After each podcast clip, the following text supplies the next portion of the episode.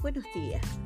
Hoy les quiero contar la historia de Salomón y la visita de la reina de Sabá. Salomón fue un rey muy sabio. Cuando comenzó a reinar, pidió a Dios sabiduría para poder conducir al pueblo de Israel.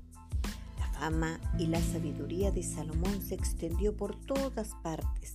Personas de muy lejanos lugares querían ver y oír más de la sabiduría de Salomón y de la riqueza de su reino.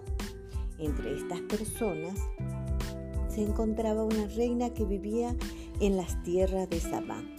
La Biblia no dice su nombre, apenas la llama la reina de Sabá.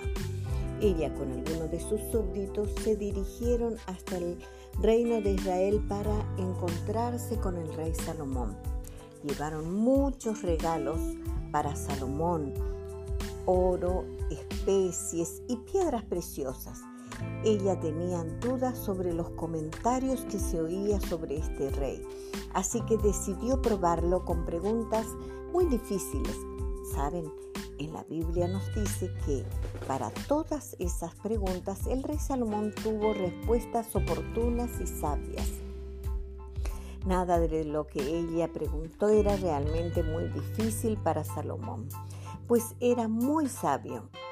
También observó la casa que Salomón había construido, la comida que era servida en su mesa, sus oficiales, sus criados y las ropas que vestían.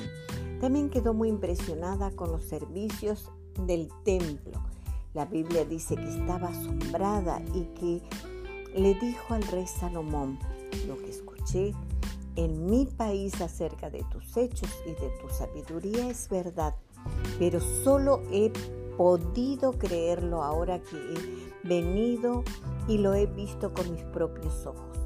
Y en realidad no me habían contado ni la mitad, pues tu sabiduría y tus bienes son más de lo que yo había oído. Qué felices deben sentirse tus siervos que siempre están a tu lado escuchando tus sabias palabras. Bendito sea el Señor tu Dios que te vio con agrado y te entregó este reino para que gobiernes sabiamente sobre él. Luego entregó ella los regalos que había traído para el rey y el rey también le dio todo lo que ella quiso además de lo que él le regaló personalmente. Después la reina regresó a su país con sus siervos, niños. Mientras Salomón sirvió a Dios, su reino prosperó y tuvo muchas riquezas. También tuvieron paz en todos los lugares del reino. Salomón pudo testificar del gran amor de Dios por su pueblo y esos extranjeros que habían venido escucharon sobre el Dios verdadero.